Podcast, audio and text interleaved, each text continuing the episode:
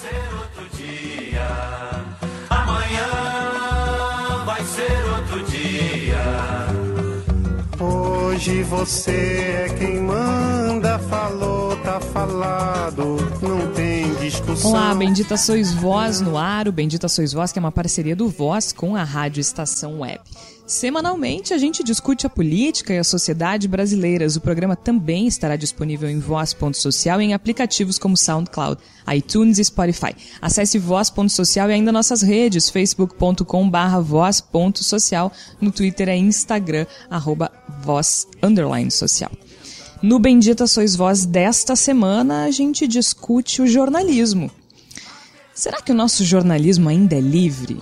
Uma imprensa livre ela é a característica definidora de um país livre. Uma democracia não sobrevive sem imprensa livre. A mídia precisa ser livre, sem censura, diversa, fidedigna, para que uma democracia floresça e para que a população também seja, bom, livre, não é mesmo?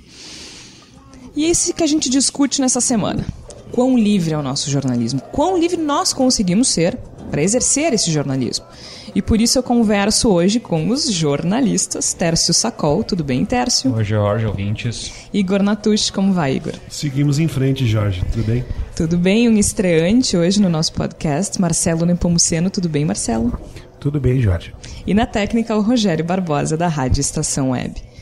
Então, gente, quão livre ainda nós conseguimos ser exercendo o jornalismo? Esse jornalismo tão machucado nos últimos tempos, o Brasil começa agora um período diferente. Né? Um militar volta ao poder por vias democráticas, a verdade, foi uh, eleito presidente da República Jair Bolsonaro no último pleito.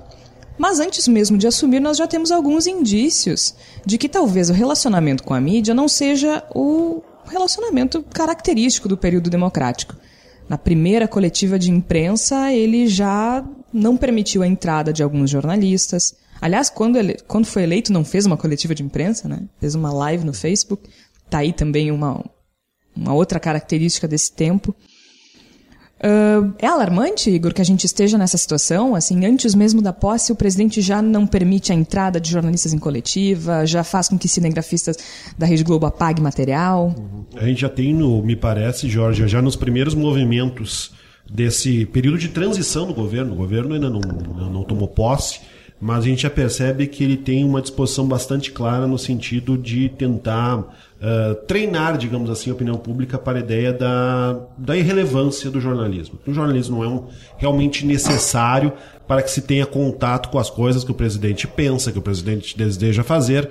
Por isso, uma, uma postura um pouco mais declaratória, a partir de live de Facebook, entrevista apenas para as pessoas que são do seu interesse. Ele deve ter dado umas 25 entrevistas para o Datena e não, e não faz uma coletiva, então a gente percebe claramente que há um interesse de, de buscar situações em que não haja nenhum tipo de confronto, que haja um total controle por parte do entrevistado, no caso do cenário no qual ele vai falar.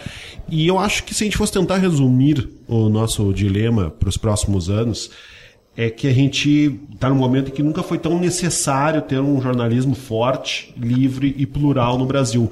E a gente não sabe se estamos preparados para fazer esse jornalismo, se estamos em condições, se temos forças para fazer esse jornalismo que é tão necessário. Sabe o que me chamou a atenção naquele. No dia, na verdade, que ele foi eleito, o assessor de imprensa de Jair Bolsonaro enviou uma mensagem pelo WhatsApp uhum. para um havia um grupo de jornalistas. Esse grupo era o espaço em que ele utilizava para se comunicar com jornalistas do país inteiro, enfim, das principais redes, né?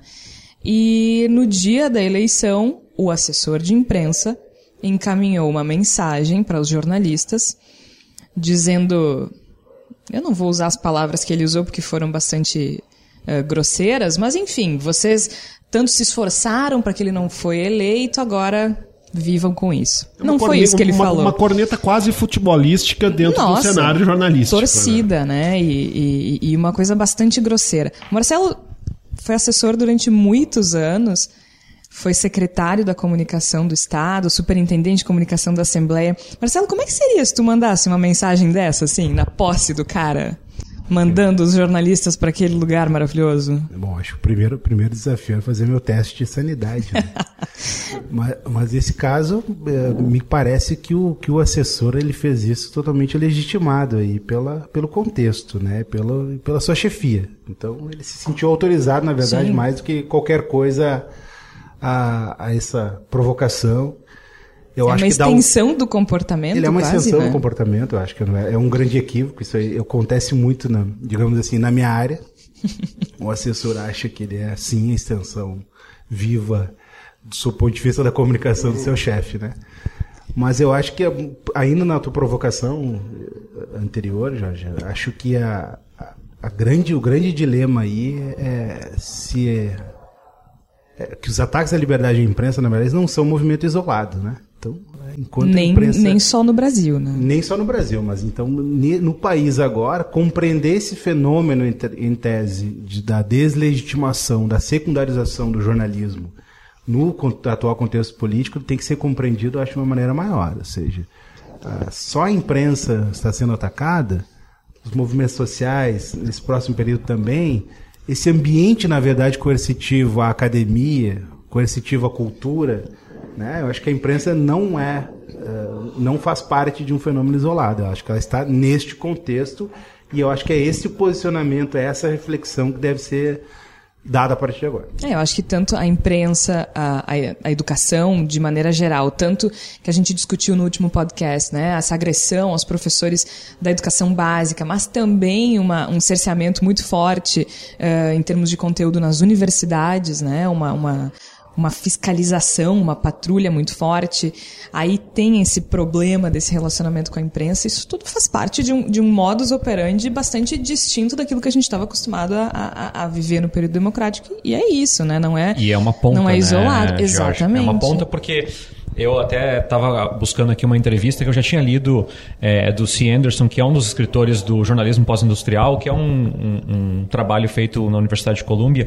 Então, tem uma conjuntura toda de fatores. O que, que leva a essa facilidade de descredibilizar o jornalismo? Bom, o jornalismo precisar de qualquer recurso financeiro, porque é uma, é uma época onde é, estão pulverizados as verbas publicitárias, as verbas que são de anunciantes.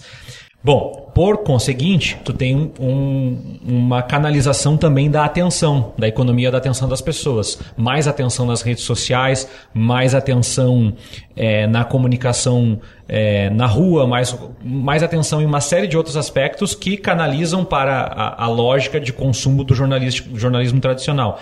E aí tu tem um outro processo, que a gente já tem abordado em outros episódios do Voz é uma crise de credibilidade das instituições como Sim, nós conhecemos verdade. historicamente, desde a ascensão do iluminismo. Então, de igreja católica, de universidades, de escolas, é, de judiciário, de polícias, enfim.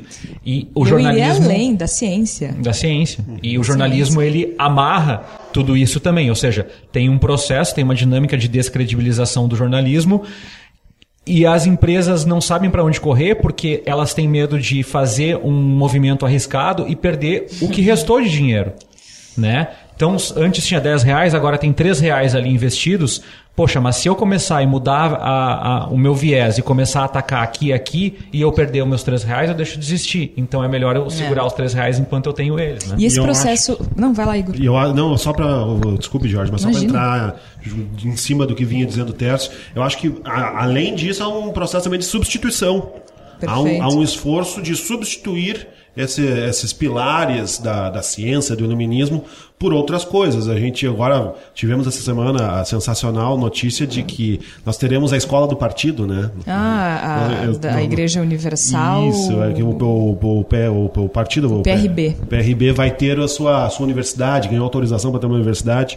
Então nós teremos a universidade do partido no, no país. Esse que país é, não é para amadores, que, que é obviamente uma tentativa de substituir o conceito de universidade que a gente tem até então estabelecido, a sua importância, por um outro padrão que é uma coisa que já vinha desde muito antes com o Olavo de Carvalho, seu discurso contra a academia, a desnecessidade da academia, um bando de gente que só está lá para fazer farra e para fingir que tem conhecimento. E a gente vive isso no jornalismo também. Na medida em que o, o presidente eleito Bolsonaro se manifesta por meio de, de, de lives nas redes sociais, no, no medi na Twitter, medida, né? isso, no Twitter, numa medida em que as pessoas são cada vez mais informadas, entre aspas, pelo WhatsApp, pelo Facebook, e que elas têm essa, essa, essa fonte primária de, entre aspas, informação sem a necessidade de consultar o veículo tradicional, o veículo tradicional está sendo substituído por outra coisa. A Evelyn Argento usa um termo que eu acho muito bom, que ela disse que o jornalismo tradicional hoje compete com a produção caseira de notícias. Exatamente. E acho que é um, é um termo bastante interessante, né? Porque, de repente...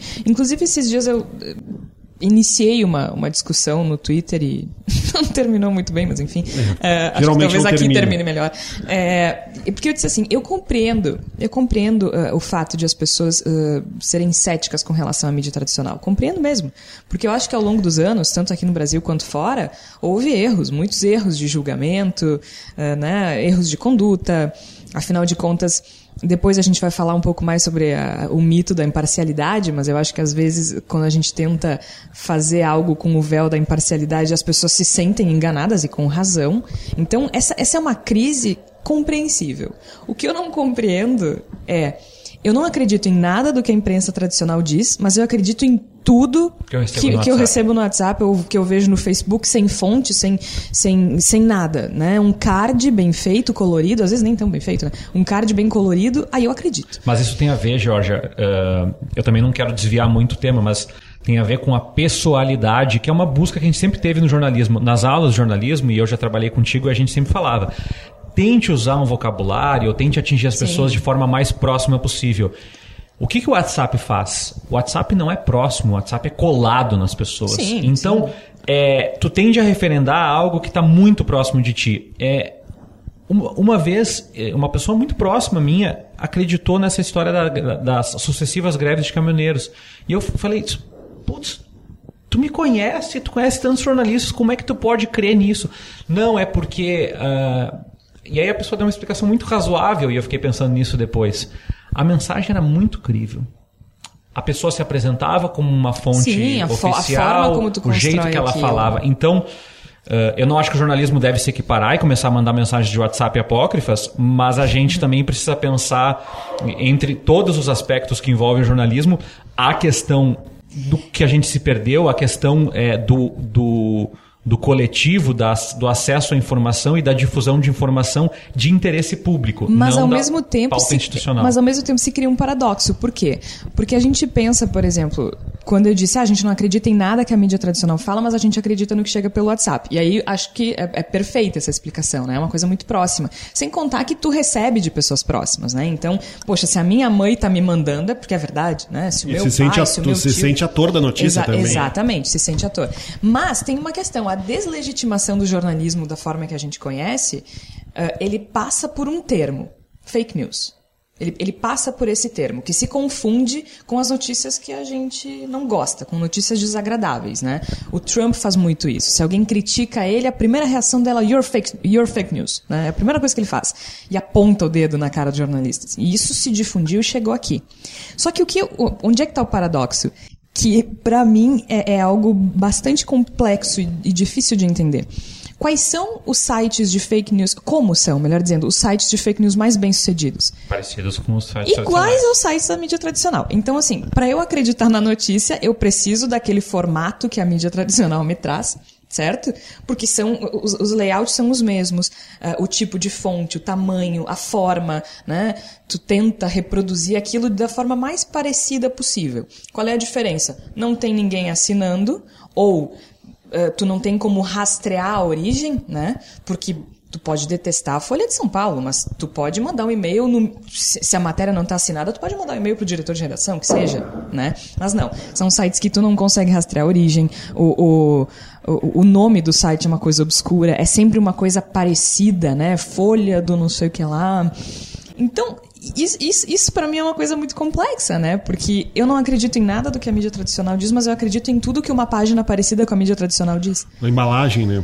Você tem É uma tu- embalagem. tem- a embalagem é necessária. Você pega ali a linguagem, o formato, o nome parecido, a fonte, para criar uma embalagem de credibilidade, um simulacro de credibilidade em torno daquela informação que aparentemente é tudo que é necessário na medida que precisa em para ser em que em que o conteúdo convença. porque a importância, me parece que o grande valor nesse momento é a, é a opinião prévia, né? A, via- É, aquilo porque que a você gente acredita que é claro, opinião. é, eu preciso ler algo ah, que me agrade num aos meus formato que não seja tosco o suficiente para que as pessoas que não acreditem quando. Essa semana eu li, eu li vários tweets de retweets com comentários do Twitter da Falha de São Paulo. a falha de que São Paulo. Várias autoridades, pessoas reproduziram as notícias geradas pelo Falha de São Paulo, que é, segue a mesma estética, segue, enfim, o mesmo conteúdo, obviamente, são fake news. Então, a gente está aí num problema, a gente está num, num dilema muito complicado aí, de, de compreensão, inclusive, do que, que é, do que, que é fake e o que não. E é interessante dessa questão da falha de São Paulo, porque a notícia mais eh, difundida a respeito desse perfil no Twitter foi uma notícia bastante esdrúxula, né? E, a e- e as pessoas acreditaram. E aí a gente fica pensando, poxa, pra gente acreditar num troço desse, porque falava de uma resposta bastante grosseira do suposto, uma suposta resposta bastante grosseira do futuro ministro da Economia, Paulo Guedes. E era uma coisa bastante esdrúxula, com palavrão e tudo mais. Né? E, e muita gente acreditou. Agora, pra tu acreditar que o ministro, o futuro ministro da Economia, possa ter dito isso pra um jornalista, é porque isso não é tão impossível assim, né? é uma coisa assustadora pensar sobre esse aspecto. E o que, que tu tá enxergando quando, quando tu acredita naquilo? Tá, É falha, isso. falha de São Paulo. Olha, se a pessoa lê ali o nome do. Imediatamente ela vai perceber que aquilo ali não é verdadeiro. Mas ela até- não enxerga aquilo. Ela não Tu não enxerga que tá escrito Ela só- ela só- falha, isso. tu lê folha. Ela só enxerga o, o conteúdo e, e ela tá buscando naquele, na, naquela chamada, porque ela nem vai ler todo o conteúdo, mas ela tá buscando naquela chamada o gancho de confirmação.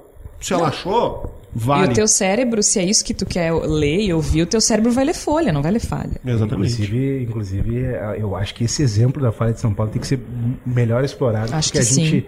A gente atribui normalmente, ah, as pessoas são ignorantes, mal letradas, que ficam compartilhando Uhum, fake news, Ah, ah. lê, não lê, não compartilha, sabe? Não, a gente dá uma série de, digamos assim, de instruções didáticas para, entre aspas, as pessoas eh, ignorantes, né? Sim. E aí a gente vê semana passada como é que foi essa onda de repercussão, de compartilhamento da falha de São Paulo. A gente pensou, só um pouquinho, pessoal. Somos partes do mesmo problema. Claro, e, outra, eu acho que a gente tem um vício muito ruim eh, de discutir as coisas sob uma perspectiva, né? A gente discute essa, essa eleição como os eleitores exclusivamente do Bolsonaro eh, acreditando em notícias falsas porque simplesmente co- eh, corroboravam com aquilo que eles já pensavam. E a gente percebeu que houve realmente esse problema. Mas é errado atribuir exclusividade a esse grupo.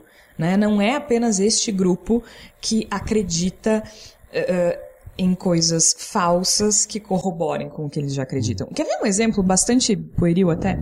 Eh, a gente teve agora o lançamento do filme sobre o Queen, né? Sobre o Freddie Mercury, Bohemian Rhapsody. E em algum momento alguém disse que eh, as cenas eh, em que o Freddie Mercury beijava outros homens foram vaiadas no cinema. E eu acho que esse é um exemplo perfeito de como nascem as fake news. Porque isso começou a, a se espalhar. Ah, é verdade? É sério isso? Onde aparece? Porque um amigo meu uh, compartilhou e eu perguntei, é sério isso? Não pode. E alguém me respondeu, parece que aconteceu em Florianópolis. E começou parece, parece, parece, parece, parece. De repente o Hypeness, acho, fez uma, uma reportagem, bastante mal feita, inclusive, dizendo que todo mundo sabe que Fred Mercury era abertamente gay. Não era. Foi ser no final da vida e mesmo assim muito discretamente. Ahn, e, e aí tu ia, tá, mas então se tem uma matéria, confirma que foi vaiado. Em nenhum momento diz onde aconteceu essa vaia, simplesmente reproduz o tweet que disse que aconteceu de uma pessoa que não sabe quem é. E aí começou, porque essas pessoas são ignorantes, porque... E aí já diz assim, essa reportagem do Hypeness diz, inclusive, eleitores de Bolsonaro vaiam cena homossexual em filme Sim, do Fred pediram- Mercury. pediram Como? Tu não o sabe nem de onde... Exato. Não, e tu não sabe nem onde aconteceu isso. Aconteceu mesmo que até agora ninguém me provou que houve vaia no cinema. Aí tu já atribui aos eleitores do Bolsonaro. Então, assim, isso também é um, é um equívoco sem fim. Eu também, né? eu também iria uma cobrança do- na, na seguinte linha, ué, ninguém filmou, ninguém, É, ninguém não. gravou nada, ninguém pegou essa turma aí filmando ou não, né? E eu não vi absolutamente ninguém dizendo eu estava em uma sessão em que houve vaias. Eu não vi nenhum depoimento nesse sentido. Foi só um fulano me contou que parece que lá teve. E aí, a gente já embarca também, né? Olha que absurdo, estão vaiando Fred Mercury. Então, ahn, é, é, é muito fácil esse, esse, isso acontecer, entendeu? É, Basta, basta que não seja conveniente. E aí, onde é que entra o jornalismo? O jornalismo sério tem que entrar em campo para dizer, não, não é assim. E mostrar por A mais B como as coisas funcionam. Mas se ninguém acredita, como é que faz? Essa é a Como é grande faz? pergunta. Essa é a grande pergunta. A gente acaba mais uma vez, mas esse caso eu acho que é bem emblemático, de sendo ah, reativo. A gente reage a Exatamente. partir de uma situação que acontece nas redes sociais, dentro das nossas, ah, nossas paixões, das nossas ideologias, das nossas convicções pessoais. E o jornalismo ele apenas capta esse movimento e, e, e dá um formato e joga no ar.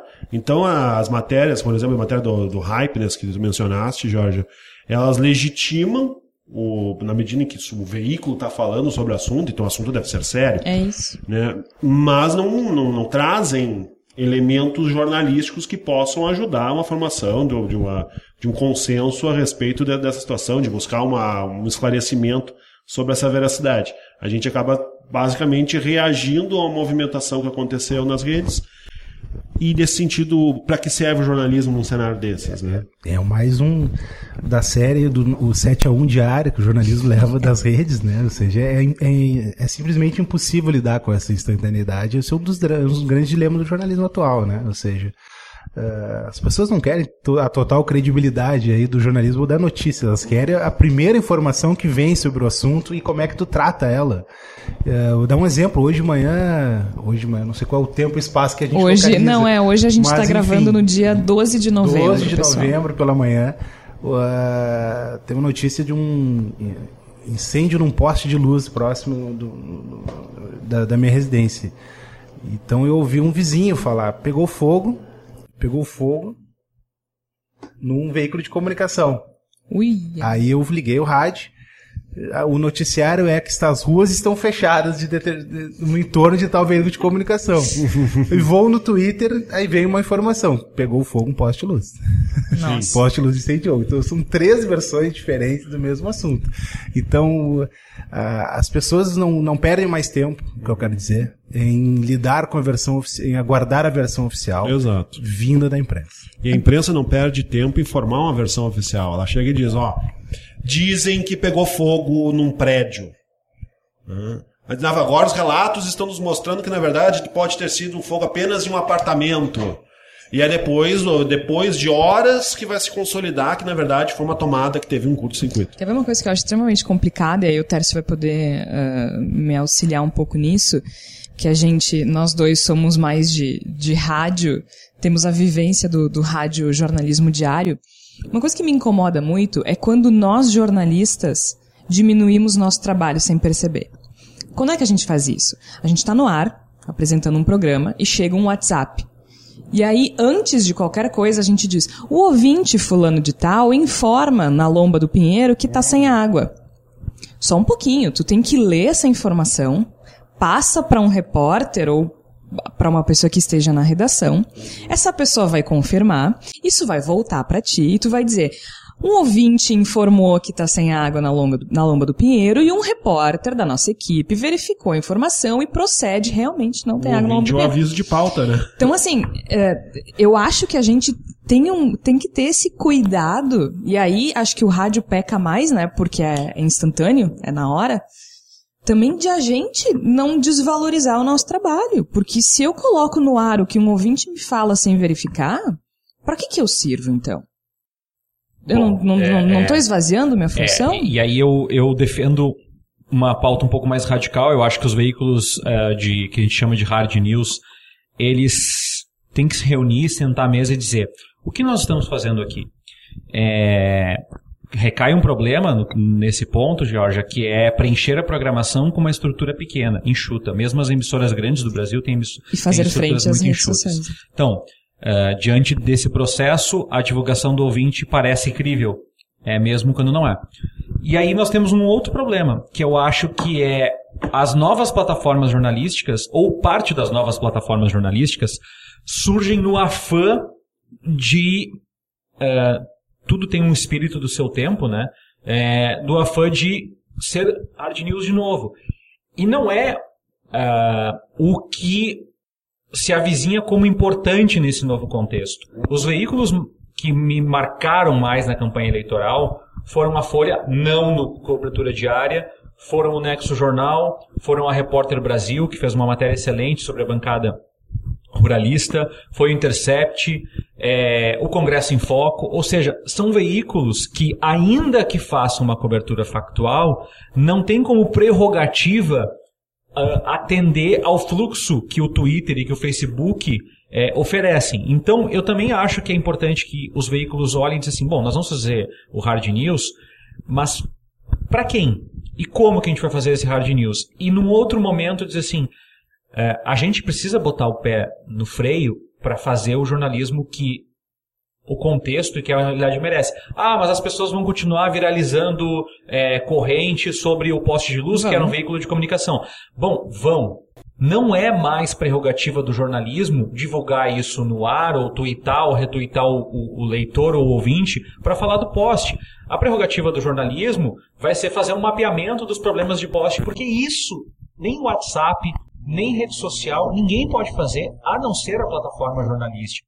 Diz assim, ah, mas as pessoas não têm paciência, não têm tempo para isso. A agência aos fatos, que é uma agência de verificação, Elas procuram. não atendeu em tempo real várias demandas de eleição, algumas como debate sim, mas outras não, justamente precisava levantar dados. E, a- e- e outras novas plataformas jornalísticas já estão olhando para esse. A gente também não pode só seguir o fluxo, porque esse fluxo está detonando a ideia de jornalismo. O hard news, como nós conhecemos hoje, funcionava muito bem na década de 90, porque o nosso timing de vida era diferente. Sim, e Agora ninguém é tinha agora não. acesso da palma da mão a uma informação qualquer de qualquer lugar do mundo, né? Mas eu acho que isso que tu, tu diz vem muito naquilo que, que o Igor fala de o jornalismo não ser somente reativo. E aí a gente entra também numa discussão de quais são as funções do jornalismo, né? O- Por que, que o jornalismo existe? Por que, que a gente está aqui? Porque afinal de contas, se a gente está aqui só para responder a, a- um, a um fluxo insano das redes sociais, ou se a gente a gente não pode trabalhar para responder fake news. A gente precisa se antecipar a isso. A gente precisa produzir conteúdo e produzir material é, é, que seja combativo, que seja de denúncia, mas que também seja para contar uma história, para que as pessoas conheçam o mundo é, é, por meio de outras formas, através de outros olhos, né? Agora, quando a gente fala de função de jornalismo, a gente pergunta aqui se o jornalismo ainda é livre, né? Tem muita, muitas maneiras de, de, de, de se censurar o jornalismo. A gente começou falando do novo governo, né? De, de diretamente um- o presidente da República dizer este repórter não entra, aquele repórter não entra. Mas há outras formas. Uma delas é, inclusive, a forma de financiamento. Né? Se a gente mantém a forma de financiamento antiga, patrocínio de grandes empresas, nós estamos na mão desses empresários. É, e aí eu, eu só acho que o Igor vai tocar nesse ponto, mas só tocar, acho que é uma questão fundamental para quem não é jornalista e está nos ouvindo agora. É sempre um jogo de interesses, é sempre o que a administração chama lá de trade-off, que é escolher algo que você vai deixar de fora. E nessa perspectiva, a gente tem que entender que quem paga essa conta? Porque antes era muito confortável. Tu tinha um anúncio, tu tinha um assinante, etc, etc. Não é mais assim.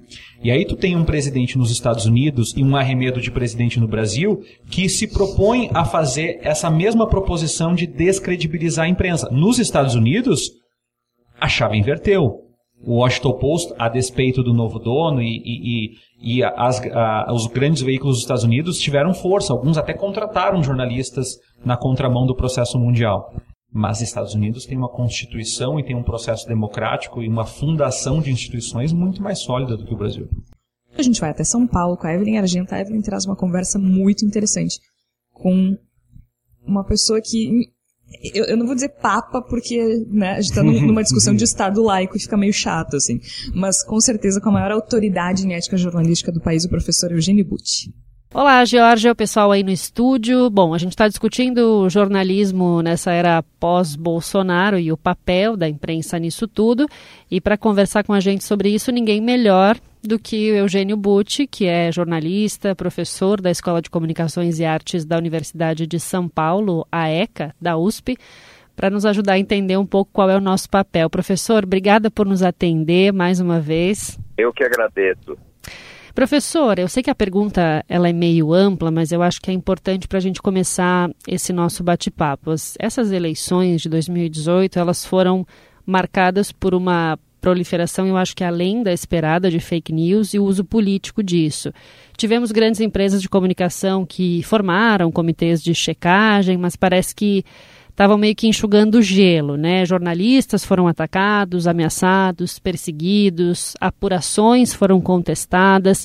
Como é que o jornalismo sai dessa eleição, professor? Eu acredito que sai um pouco machucado em função das intimidações, das agressões. Nós tivemos vários episódios de intolerância, é, de desgaste produzido pelas redes sociais, é, descrédito de jornalistas é, construídos artificialmente e em campanhas quase industriais, todo tipo de ameaça, de desqualificação, isso tudo é muito ruim. E isso, sem dúvida nenhuma, machuca a instituição. Eu não estou juntando aí algo que nós, no entanto, precisamos levar em conta, que é o nível de agressão violenta física contra jornalistas. Nós temos assassinatos de jornalistas no Brasil é, num número que, infelizmente, dá destaque ao Brasil. Agora, ao mesmo tempo, é, a gente sai dessa eleição com uma experiência acumulada que é muito importante. Eu não sei se o nosso trabalho, eh, o trabalho das instituições, dos grupos que checaram os boatos para separar o que é falso do que é verdadeiro, foi apenas um trabalho de enxugar gelo. Eu tenho a impressão de que, em grande medida, isso foi importante. Nós temos que pensar como teria sido se não houvesse esforço uhum. das redações e dos jornalistas profissionais para desconstruir essas falsidades, essas fraudes produzidas industrialmente e que tinham por objetivo confundir o eleitor para tirar proveito disso. Então, eu diria que a gente sai machucado, mas também com um aprendizado muito maior. A gente, quando faz jornalismo, a gente não faz jornalismo para agradar ninguém, né? Se está agradando é porque tem alguma coisa errada. Mas a, né, a impressão que tem é que as pessoas começaram a ver o jornalista como uma oposição, uma politização do jornalismo, né? No sentido de partidarização mesmo. Nem politização, mas partidarização acho que é a palavra certa. E é, saímos como oposição desse processo eleitoral. Não sei se o senhor concorda um pouco com isso. Eu, eu não tenho essa impressão. Hum. Isso a gente teria que ver depois é, em análises mais detidas, em pesquisas. Mas sempre o jornalismo é uma fonte de contestação, especialmente em relação ao poder. Então, com isso, nós temos que nos acostumar como um dado da rotina. A imprensa serve para duvidar do poder para contestar ah, os discursos do poder, para pedir demonstrações e provas sobre aquilo que o poder afirma. Então, a impressão de que o jornalismo é uma oposição, ela é parcialmente verdadeira, desde que não seja entendida como uma oposição partidária. Exato. O jornalismo é um contrapeso do poder. É uma é um contrapeso no sentido de ser uma contestação, uma fonte que duvida, um polo de antagonização. E aí é o nosso papel. Uhum. Mas uma coisa que eu gostaria de pôr em destaque aqui é que nessas análises a gente talvez misture o que é fake news com outros relatos igualmente fraudulentos, mas um pouco diferentes. Hum.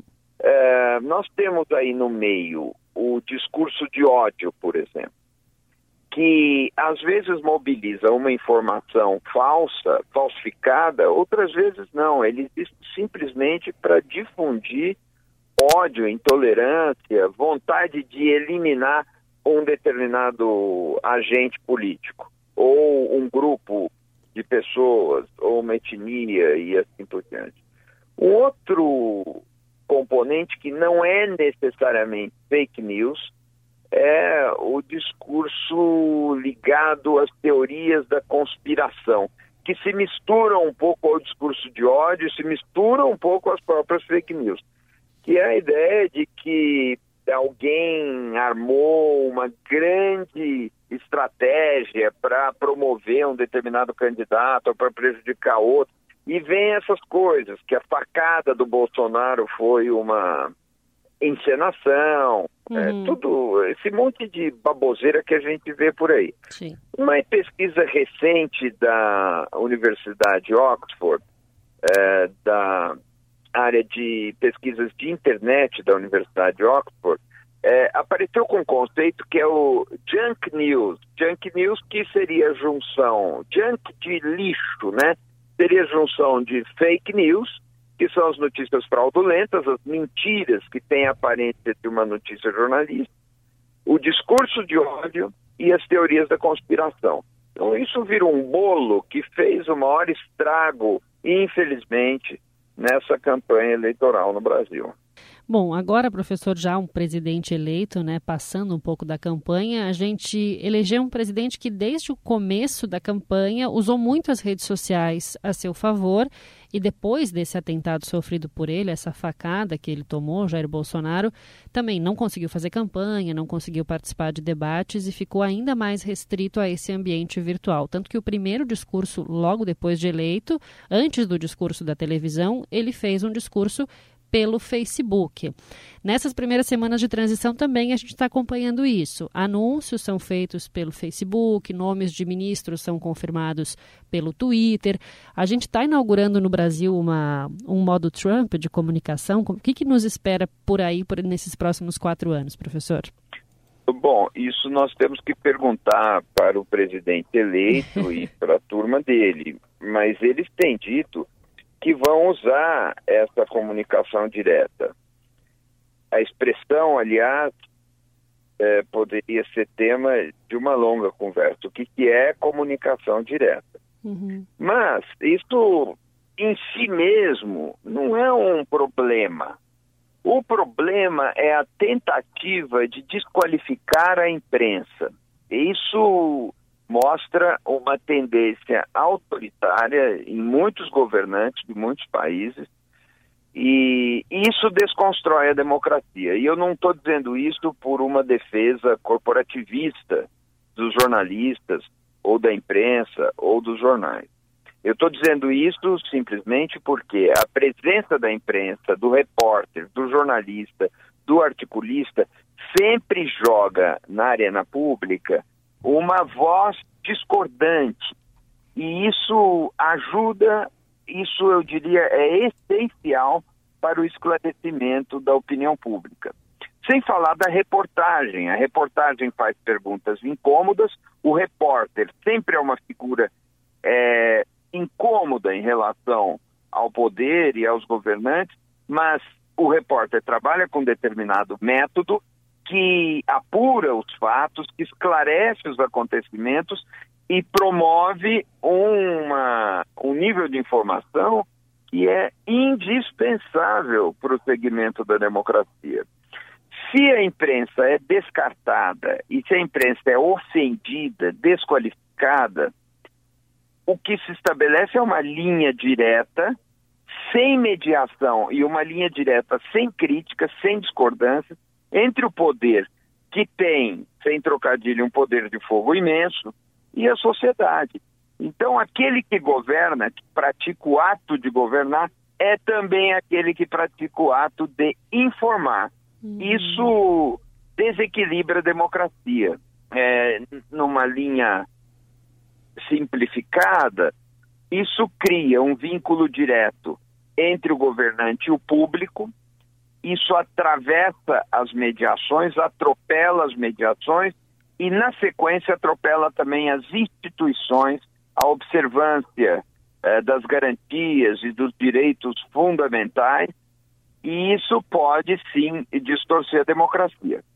Trump vive ofendendo o New York Times, a CNN e vive ofendendo os jornalistas e a imprensa. É um paradoxo, mas ele acusa a imprensa de produzir fake news. Nós tivemos no Brasil, infelizmente, algumas manifestações do presidente eleito Jair Bolsonaro é, de ofender a veículos jornalísticos. A Folha de São Paulo foi o mais recente, em que ele chegou a dizer que não vai fazer. Uh, não vai passar verbas públicas Isso. para compra de espaço publicitário na Folha de São Paulo. Diz que ela não vai ter verba oficial.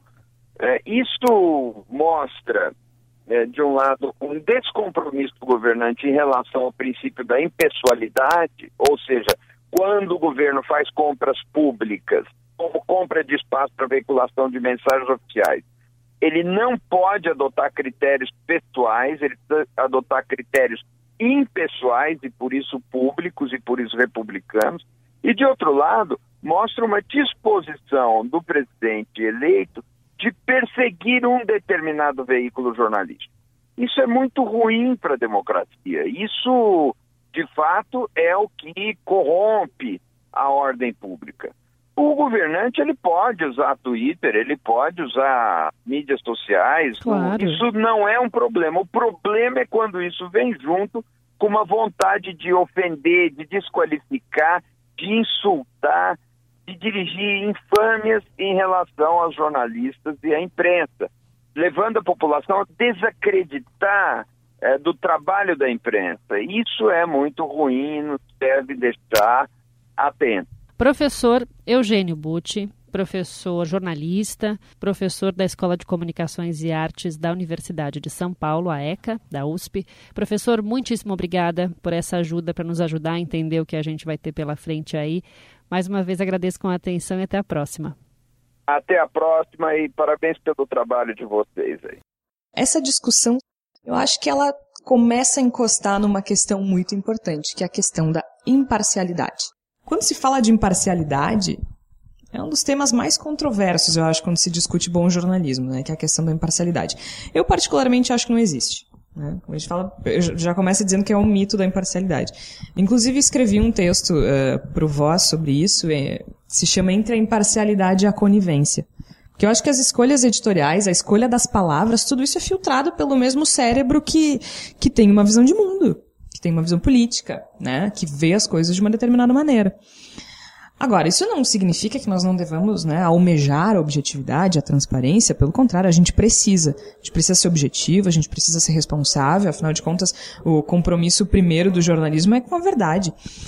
Uh, mas essa é a minha opinião. Eu acho que a imparcialidade se tornou um véu bastante confortável, que faz com que a imprensa perca, por vezes, o caráter combativo e até de denúncia. Acho que uh, muitos veículos de imprensa se escondem atrás da imparcialidade e estão pagando um preço muito caro agora por isso.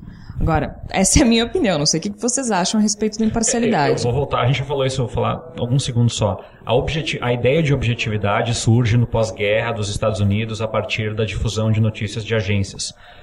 Respondeu ao momento perfeitamente, pelo menos para os Estados Unidos. Respondeu. A gente incorporou isso nas nossas rotinas no Brasil e o conceito de objetividade permeou toda a nossa formação jornalística até hoje.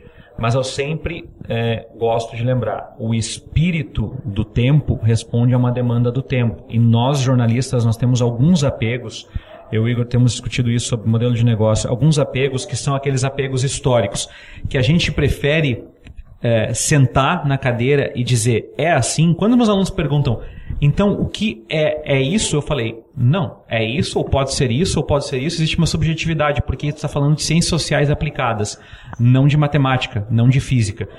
E eu, eu, eu acho importante colocar nesses termos que a objetividade, que é um conceito lá que o Luiz Amaral trata também no, no, no jornalismo, é, um, é uma ideia que responde a um tempo que não existe mais. Então, a gente não pode fazer jornalismo em 2018 pensando em todos os parâmetros, em alguns sim, mas em todos os parâmetros que nos sustentaram em 1950. Mas mesmo assim, Tércio, eu vou aproveitar a tua deixa para chamar o sobre nós dessa semana. Porque a imparcialidade, justamente é o tema do sobre nós de hoje, com a Raquel Grabowska e o Ângelo Primon, porque a gente traz um texto do George Orwell, da década de 30, em que ele fala que a transparência é o melhor caminho. E ele, inclusive, admite que é impossível ser imparcial a partir do momento que a gente observa as coisas de um único ângulo. O principal compromisso do jornalismo é com a verdade. Aspirar ser imparcial é uma disciplina excelente, mas fingir que se é puramente objetivo pode mascarar preconceitos ocultos, talvez até mesmo do próprio jornalista. Às vezes, deixar claro para o público como o jornalista pensa é mais honesto que a pretensa imparcialidade.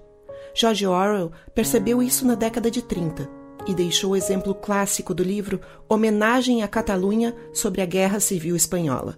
E então nós acreditamos. Homenagem à Catalunha, às vezes traduzido como Lutando na Espanha, é um dos mais importantes trabalhos da reportagem política moderna e mostra que o bom jornalismo não se esgota na imparcialidade. Aliás, a obsessão com esse traço do jornalismo contemporâneo pode facilmente transformar-se em conivência. Acho que não consegui demonstrar nessas páginas grande coisa do que representaram para mim aqueles meses na Espanha. Registrei alguns acontecimentos externos, mas não consigo registrar os sentimentos que eles deixaram em mim. A coisa toda está misturada a visões, cheiros e sons que não podem ser transmitidos por escrito. O odor das trincheiras, as alvoradas nas montanhas, estendendo-se a distâncias inconcebíveis, o pipocar gelado das balas, o estrondo e clarão das bombas, a luz fria e clara das manhãs de Barcelona, e a cadência das botas do pátio do quartel, isso em dezembro, quando o povo ainda acreditava na revolução. Essa guerra, na qual desempenhei papel tão insignificante, deixou-me recordações más, em sua maior parte. Mas ainda assim, eu não desejaria deixar de tê-las. Quando se consegue um vislumbre de desastre tamanho, e qualquer que seja seu desfecho, a guerra espanhola terá sido um desastre espantoso, para não falar na matança e no sofrimento físico. Daí não resultam obrigatoriamente a desilusão e o cinismo. Curiosamente, toda aquela experiência deixou-me uma crença não menor, mas maior na decência dos seres humanos. E espero que a narrativa aqui contida não seja das mais enganadoras. Acredito que em questão como esta, ninguém se possa mostrar inteiramente verídico. É difícil ter certeza de qualquer coisa, exceto o que vimos com nossos olhos próprios e consciente ou inconscientemente todos escrevem como partidários. Caso eu não tenha dito em ocasião anterior, desejo dizê-lo agora. Cuidado com o meu partidarismo, meus enganos de fato e a distorção inevitavelmente causada por ter visto apenas um lado dos acontecimentos. E peço que tenham o mesmo cuidado quando lerem qualquer outro livro escrito sobre esse período da Guerra Civil Espanhola. Enfim, não acreditem em mim. Sobre nós. Direção Raquel Grabowska. Trilha Ângelo Primon. Roteiro e produção Georgia Santos e Raquel Grabowska. Elenco: Ângelo Primon e Raquel Grabowska.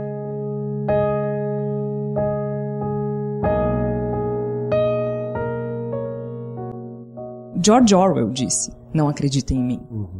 E é interessante porque a partir do momento que ele diz não acreditem em mim, a gente acredita. Uhum. Né? Porque ele está sendo absolutamente honesto e absolutamente transparente a respeito daquilo que ele escreve. Isso na década de 30. Claro, acho que uh, o bom jornalismo ele não se esgota na imparcialidade, assim como não se esgota no posicionamento. Né? Ele envolve uma série de questões. Mas eu acho que a gente está num período que é muito importante se posicionar. Com certeza. E Muito eu acho que importante. essa, essa fala do Orwell ela, ela dialoga bastante com o nosso momento também, porque nós estamos no, no fundo. O que a gente está tentando enquanto jornalismo no país? Nós estamos tentando dizer para as pessoas: não, acreditem em nós. Acreditem em nós. E nós ainda não sabemos por que nós queremos que as pessoas acreditem em nós. A gente, É. gente não tem, não existe a clareza dentro do, do jornalismo, tanto enquanto material humano, pessoas que o produzem, quanto institucional, a questão da- dos veículos e tudo mais, não existe uma clareza do que a gente, por que, que a gente quer que as pessoas acreditem em nós. E eu acho que essa é a nossa grande discussão, essa é a nossa grande busca. A gente está tentando fazer, uh, convencer a nós mesmos que devemos ser acreditados. Porque nós temos responsabilidades com as pessoas, né? Como eu disse, eh, se um dos pilares de uma democracia é a imprensa livre, essa imprensa é responsável pela liberdade das pessoas também. Exatamente. E não é megalomania, é sem imprensa livre não tem democracia. A gente também tem que entender que a gente não tem dinheiro, tempo, paciência, fôlego, capacitação técnica para acompanhar tudo que a Amazon fizer no seu sistema de venda de livros. Então, assim, calma. É, eu- uma vez um colega na, na, na- num evento acadêmico falou que os jornalistas deveriam a- a- aprender programação. E a discussão é: o jornalista precisa aprender programação ou o jornalista precisa entender que programação está conectado com o seu trabalho e ele precisa saber o que um programador faz para fazer bom jornalismo? Tem a opção de não aprender. não aprender chance. programação. Se- a gente vai entrar nessa loucura, a gente vai começar a aprender todas as, as ferramentas técnicas e tecnológicas e todos os processos e dinâmicas contemporâneas. Não dá.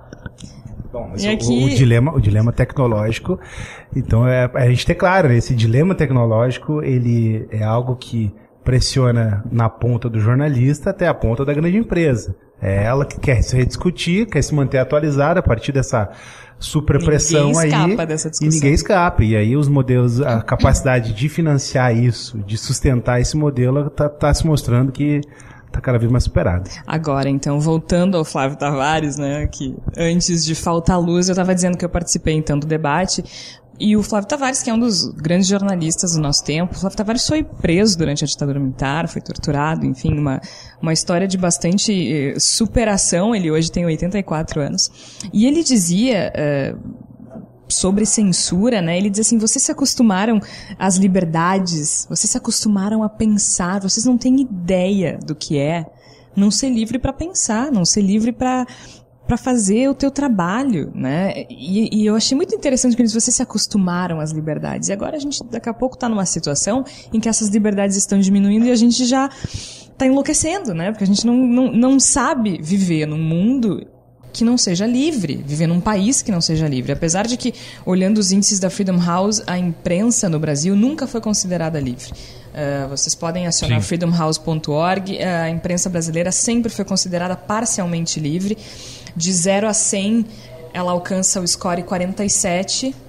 Uh, então tá na metade do caminho, assim, né? Então a gente tem um caminho bastante longo. Isso tem a ver, né, Mas- Jorge? Só um, um ponto. É, por que, que as pessoas não lutam por liberdade de imprensa? Vai a ver com a educação, a ver com.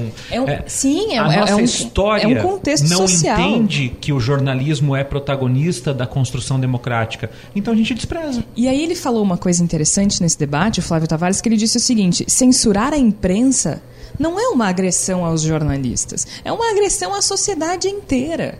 Porque quando tu censura a imprensa, as pessoas não têm acesso às informações e passam a simplesmente ignorar a realidade. Então, uh, uh, uma imprensa que não é livre é uma sociedade que não é livre. Né? Não, é, não é megalomania de jornalista, não é um problema do repórter, é um problema da sociedade inteira. E aí ele entra na questão da imparcialidade, porque ele fala assim: responsabilidade, a gente tem a responsabilidade da isenção, que é diferente da neutralidade. A neutralidade frente ao crime é maior que o próprio crime. Mas aí, aí Jorge, é, vem um pouquinho no começo do podcast quando eu falei que a, a imprensa tem que entender o lugar que está. Perfeito. E, e- e- e qual é, com quem, em que, em que eh, balcão está? Nesse balcão estão os grandes empresários, os grandes, os outros poderes, ou nesse balcão estão os movimentos sociais, a academia, a cultura? Porque a partir daí é, que a imprensa pode fazer uma avaliação correta sobre o real ataque que está sofrendo hoje, né? Ou seja, quando tu vê uh, a imprensa tratando com maior escândalo quando um jornalista é barrado numa coletiva, quando um veículo é agredido uh, verbalmente ou daqui a pouco pode sofrer retaliação uh, sob ponto de vista econômico de um determinado governante, uh, ela deve ser tratada com a mesma gravidade quando o movimento social é impedido ou atacado, quando um artista ou uma, ou uma universidade é atacada. Então, acho que é, essa, digamos assim, tem que descer um pouquinho do pedestal a imprensa como um todo, o jornalista, para aí sim uh, tudo que o Flávio falou como, como correto conceitualmente seja legitimado pela sociedade. É perfeito, é isso. A gente não vive no isolamento, né? E, e acho que principalmente com relação aos movimentos sociais, tem que se ter um cuidado ainda maior. Porque os movimentos sociais foram criminalizados no Brasil ao longo de todo o período democrático, e a gente também vai pagar essa conta a partir de agora, né? De, de compreender a importância dos movimentos sociais na construção da democracia brasileira, inclusive a importância dos movimentos sociais para que a imprensa seja livre. Né? Uh, tudo faz parte de um mesmo contexto.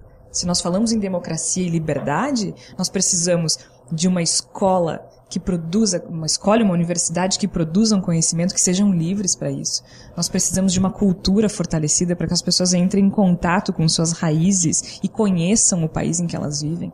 Nós precisamos de uma imprensa livre para que as pessoas sejam informadas sobre tudo o que acontece no país e se sintam capacitadas para fazer escolhas.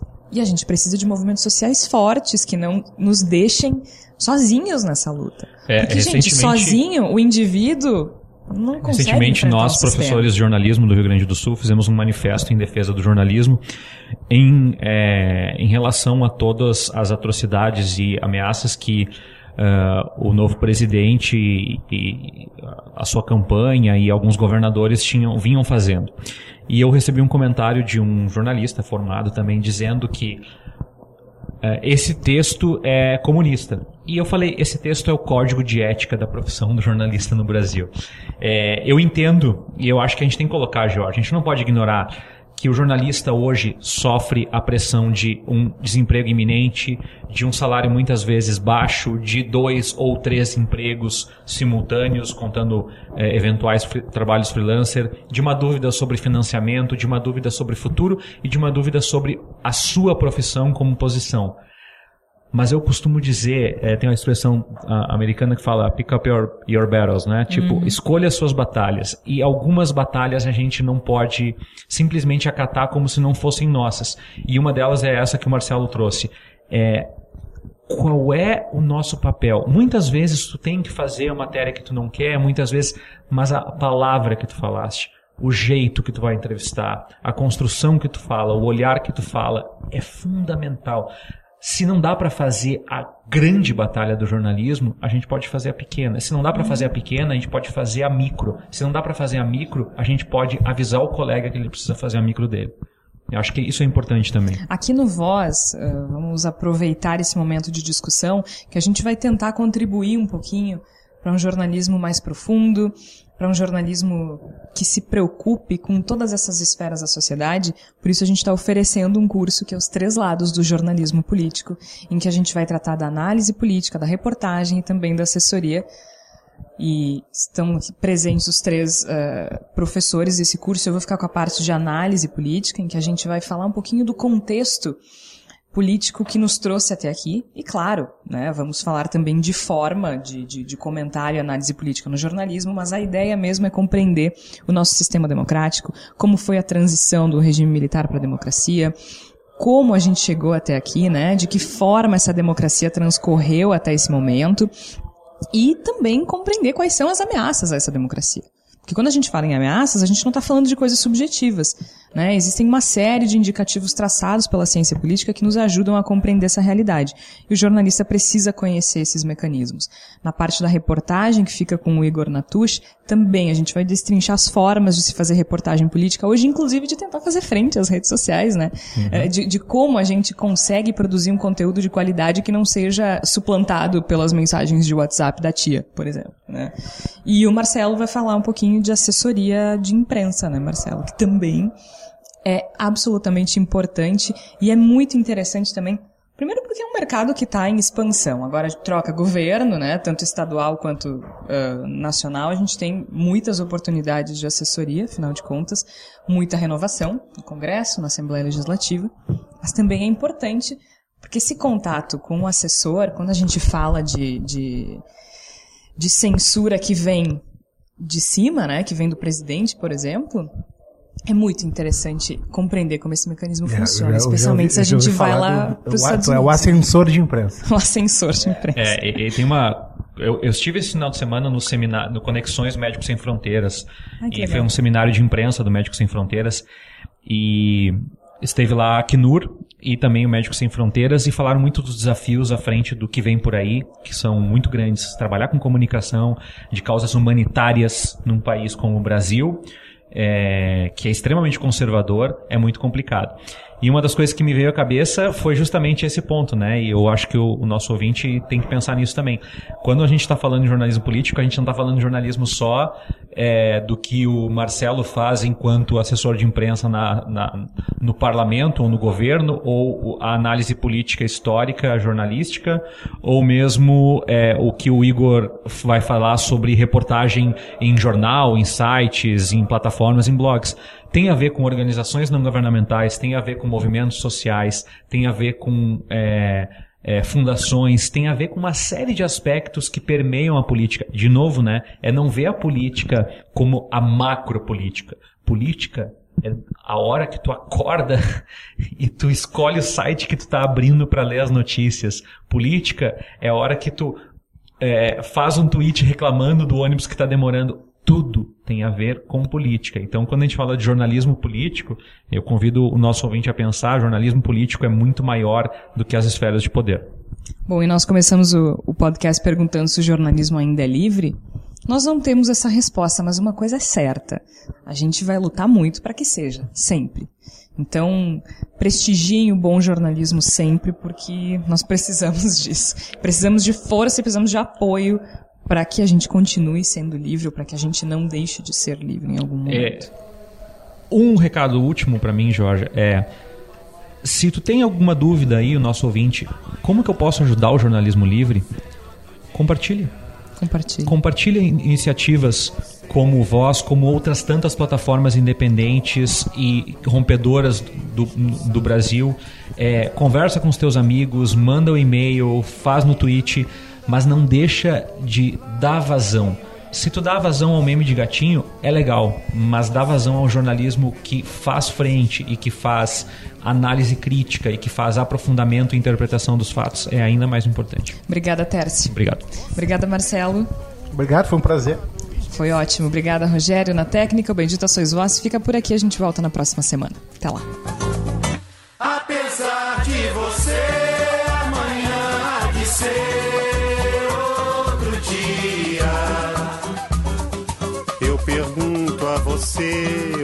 vai se esconder da enorme euforia? Como vai proibir quando o galo insistir em cantar? Água nova brotando e a gente se amando sempre.